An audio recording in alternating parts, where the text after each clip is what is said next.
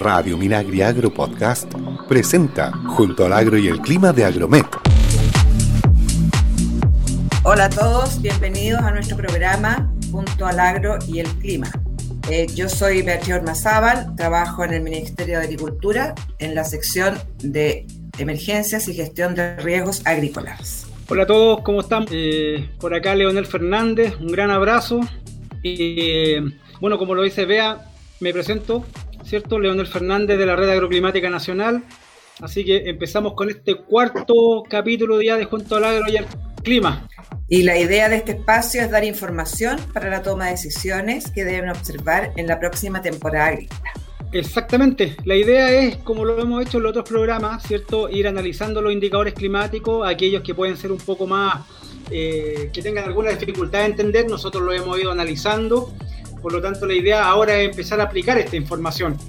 Así que eh, están todos invitados que nos escuchen y démosle. Ya, entonces el tema que nos hemos planteado para este eh, webinar, el podcast, es eh, continuar con nuestra conversación de los episodios anteriores. El tema que queremos presentar ahora es que toda información debe generar una acción para hacer frente a las principales amenazas que afectan al sector silvopecuario, como déficit hídrico, inundaciones, heladas, olas de calor, etc.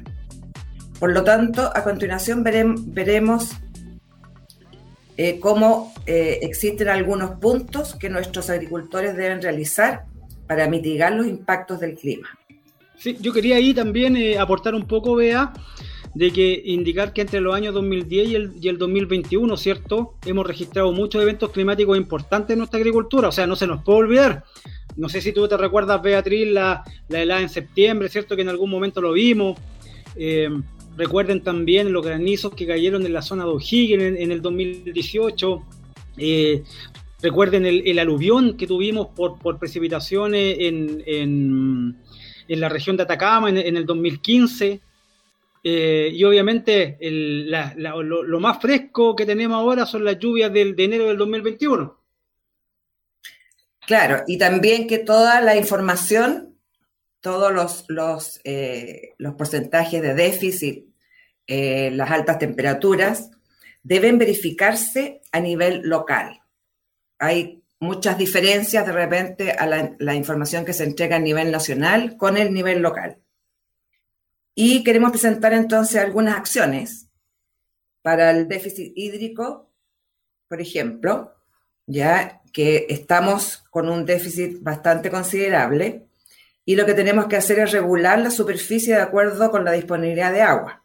Sí, exactamente, vea, ahí es súper importante también eh, manejar los registros, como tú dices, locales de precipitaciones para tener el, el, mejor detalle posible. Y otro dato también, vea, que lo habíamos conversado en algunos en capítulos anteriores era trabajar con el dato de evapotranspiración, que finalmente es saber cuánta agua nosotros tenemos que volver a reponer. Por lo tanto, con, esa, con, con, estas dos herramientas, cierto, variables climáticas, y que se transforman en herramientas, podemos ir haciendo un, un trabajo de mayor, eh, eh, más finito para, para ser mucho más eficientes con la disponibilidad de agua. Claro, y por supuesto, si uno eh, tiene estos datos, hay que consultar por las especies y variedades resistentes a la sequía, hacer un riego eficiente, definir fechas de siembra, trasplante y cosecha.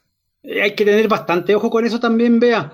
Eh, fíjate que eh, antiguamente, ¿cierto? nuestra agricultura trabajaba bastante con el calendario, porque de alguna forma teníamos lo, o sea, manteníamos las variables climáticas de alguna forma eran súper marcadas. La última lluvia eh, en algún lugar era antes del 18 de septiembre, por ejemplo, la última helada era los primeros días de, de, septiembre, por decir alguna cosa, pero lamentablemente en estos últimos 10 años, todos estos indicadores climáticos que antes los teníamos súper bien marcados se han ido desplazando. Entonces, eh, el, el, calendario uno tiene que tomarlo tal vez como referencia y, y ir... Eh, ir mejorando esa información, o sea, uno finalmente tiene que ir trabajando con los datos climáticos ya prácticamente día a día para ir afinando el, el indicador que uno mismo, digamos, eh, ocupa en, en, alguna localidad. Exactamente. Claro, y por ejemplo en ganadería y praderas, también hacer un balance forrajero, regular la carga, ajustar la superficie a sembrar. Y también lo otro que nos está ocurriendo eh, eh, bastante significativo en esta temporada, inusual ya para el periodo en que estamos, son las altas temperaturas que están previstas para estos días. Y ahí también se recomienda a los agricultores de sectores interiores y precordilleranos entre las regiones de Coquimbo hasta O'Higgins a tener especial precaución con el control de los riesgos en almácigos, cultivos recién establecidos, cultivos que estén en floración o en otra etapa fenológica crítica. También mantener una adecuada ventilación durante las tardes en los invernaderos. Sí, ese punto es importante, Beatriz. Fíjate que eh, hemos estado registrando, hemos tenido mucha oscilación térmica. El problema es que eh, temperaturas muy altas, ¿cierto? Hacia arriba y también temperaturas muy bajas. Hemos tenido muchos eventos de helada en el mes de julio eh, que han sido súper marcados. O sea, es más, te doy un datito. los, primeros, los primeros 15, 20 días de julio fueron más fríos que el julio pasado, vea. Sí, Imagínate. Sí, exactamente. Y, esa información nosotros la hemos, la hemos registrando en, en Agromet. Y yo no sé si tú has visto, Beatriz, eh, cómo se han comportado las temperaturas en los Andes. ¿Tú has, visto Agromet en, lo que es Valparaíso, justamente en los Andes, cómo, cómo ha estado? Sí, exactamente. Pues, en San Felipe registramos temperaturas muy altas en uno de los meses que debieran ser los más fríos. Esa es la diferencia. Ya nos está comportando ya como antiguamente se hacía. En julio, por ejemplo, desde, el 18 de julio, estamos registrando temperaturas sobre los 30 grados Celsius. Imagínate. Entre el 18 de julio y hoy llevamos en total nueve días con temperaturas sobre los 30 grados. Inclusive el primero y el 2 de agosto llegamos a los 34 grados. Imagínate, Beatriz, temperatura de 30 grados que la debiéramos tener en diciembre, enero. Exactamente. Mira, vea, yo tengo otro dato también. al revisar Agromet, me fui, me fui mucho más al interior, sobre la, zona de Nogales, ¿cierto? Acá ya estamos en, una zona con influencia marina bien marcada y también hemos tenido temperaturas eh, bastante altas. El, primero y el 2 de agosto hemos tenido temperaturas de, de 29, casi 30 y casi 28 para esos dos días, imagínate. Por lo tanto, esta oscilación térmica se ha mantenido en gran parte del país. El problema está, vea, en que hacen 29 grados y después tú tienes en la madrugada, tienes temperaturas bajo cero que, han sido bastante, o heladas bastante intensas. Exacto. ¿Pero qué? Heladas de menos 3, hemos tenido heladas inclusive hasta menos 5 en esta zona, imagínate, y con duraciones de 8, 9, 10 horas, bajo los 0 grados. Claro. Entonces, eh, se está haciendo complicado desde el punto de vista técnico. ¿Por qué? Porque las temperaturas altas a ti te, eh, em, empiezan eh, a gatillar para que, para que una hortaliza un frutal empiece a, funcionar, porque la condición climática se está dando. El problema está en que en la noche una florcita, un brote verde, se tiene que ver, se ve afectado por una temperatura de un menos 2, menos 3, por ejemplo, entonces se pueden producir daños considerables. Claro, eh, ahí también en, el mismo problema se presenta en la zona de los Andes, en San Felipe específicamente, que han registrado heladas desde el 27 de julio al 31 de julio. ¿Así sería? Sí, por lo tanto es un problema que ya ha atacado gran parte de la región, mm. en realidad. Y por eso tenemos que tener mucho, mucho cuidado. Sí, exactamente. Y, y en general, ya lo que me preocupa es la situación que puede venir hacia el, verano y me refiero a los incendios forestales. Sí, Beatriz, ese es un punto que tenemos que, eh, que hay que tenerlo súper bien controlado y estar súper atento a eso. Eh, la falta de precipitaciones afecta fuertemente a la flora que se encuentra en los cerros, a todas estas praderas naturales, por ejemplo. Eh, y el problema es que se vuelve material combustible muy temprano en la temporada. Exacto. Eh, fíjate que yo he conversado con amigos del secano costero, Marchí, Igual Estrella, Lolol, y ellos me dicen que, en esa zona que, técnicamente se riega con, la, con, la, con agua, ¿cierto? Con precipitaciones, eh, ellos están con los pastos bastante ya mm, de, amarillento, pasando a café, justamente por, por la falta de lluvia. Así que hay que estar súper atentos a todas las personas, ¿cierto? A que, a que, a que manejen bien este, digamos, esto es un indicador natural de alguna forma, el tema de que el pasto se ponga eh, café antes del, de, digamos, de la temporada. Exacto. Sí.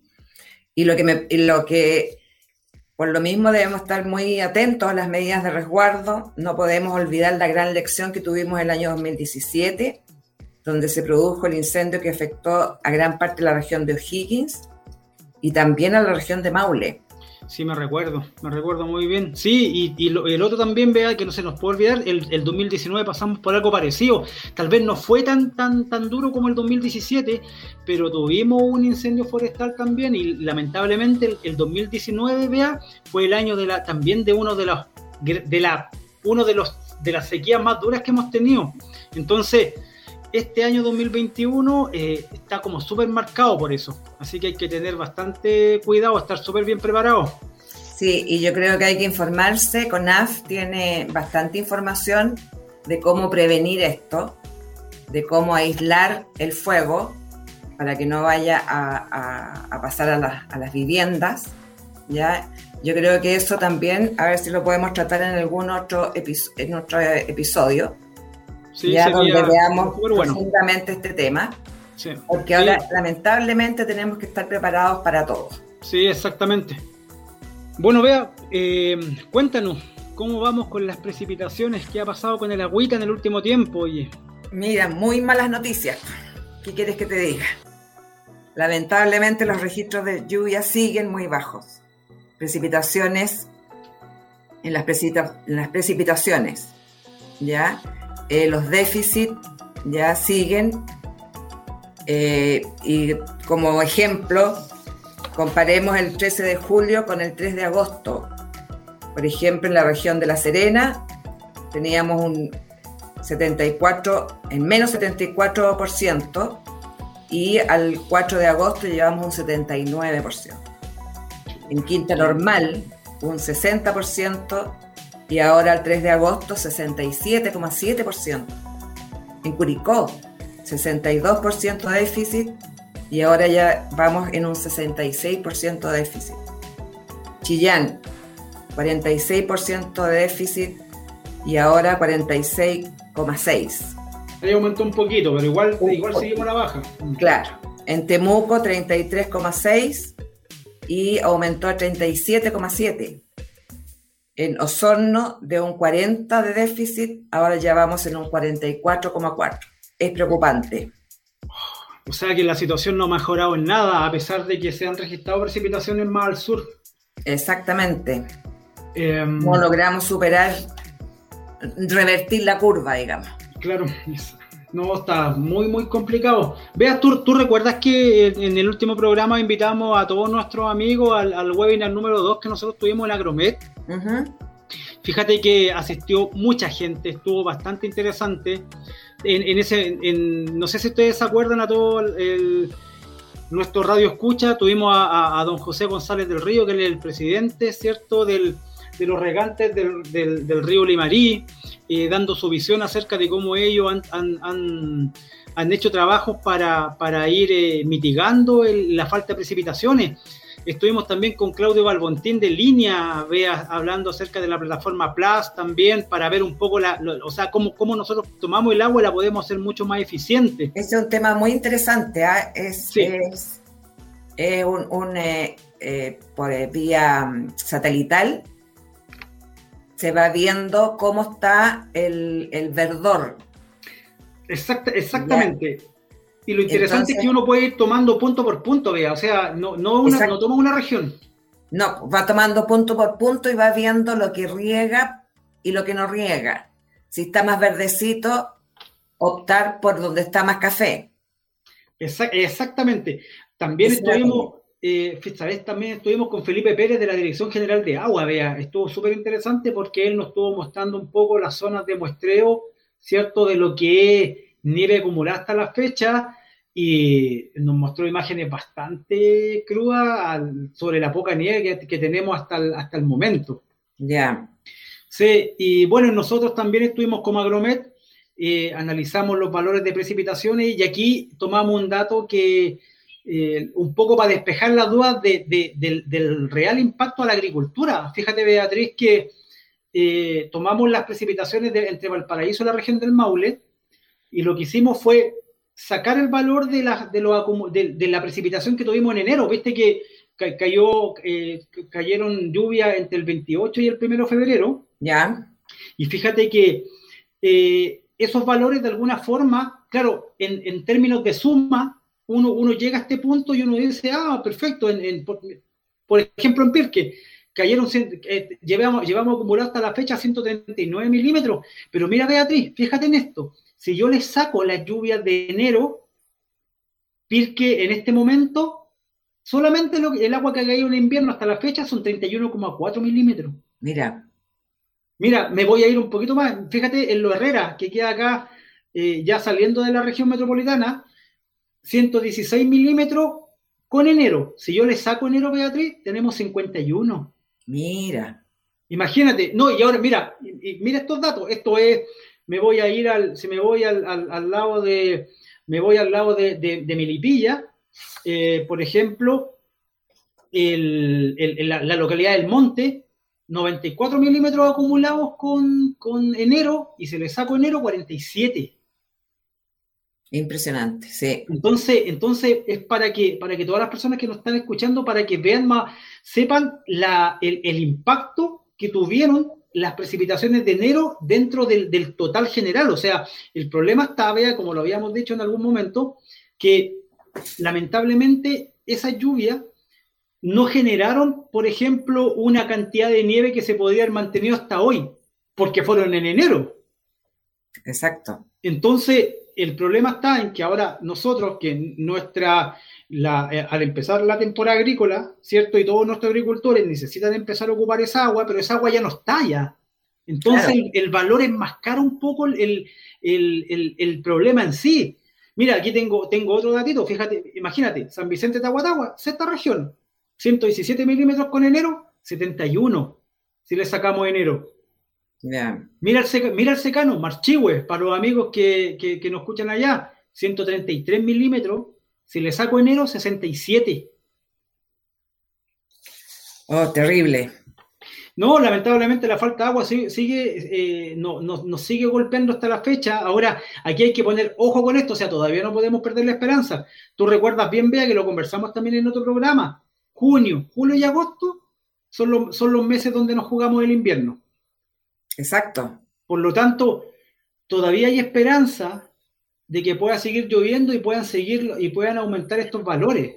Claro, sobre todo las temperaturas, es decir, regularizarse las temperaturas a como lo normal, ¿ya? Y las heladas, que como tú decías, también son un factor súper eh, importante, ¿ya? Y que afecta eh, y que afecta también, es decir, falta de precipitación, altas temperaturas y heladas, es una combinación pero horrorosa. No, fatal, fatal, sí.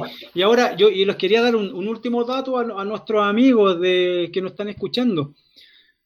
El, el 2019 fue uno de los peores años en términos de precipitaciones pero si yo tomo la información, y este, esta, información está disponible, vea, en el, webinar de Agromet, que está en un link en YouTube, para que lo busquen, está esta lámina que yo se las voy a comentar, este análisis que hicimos. Ya. Las precipitaciones del año 2019 hasta la fecha, hasta, hasta la fecha de este programa, si yo las comparo con, con el año 2021, sin contar enero, ¿ya? Ya.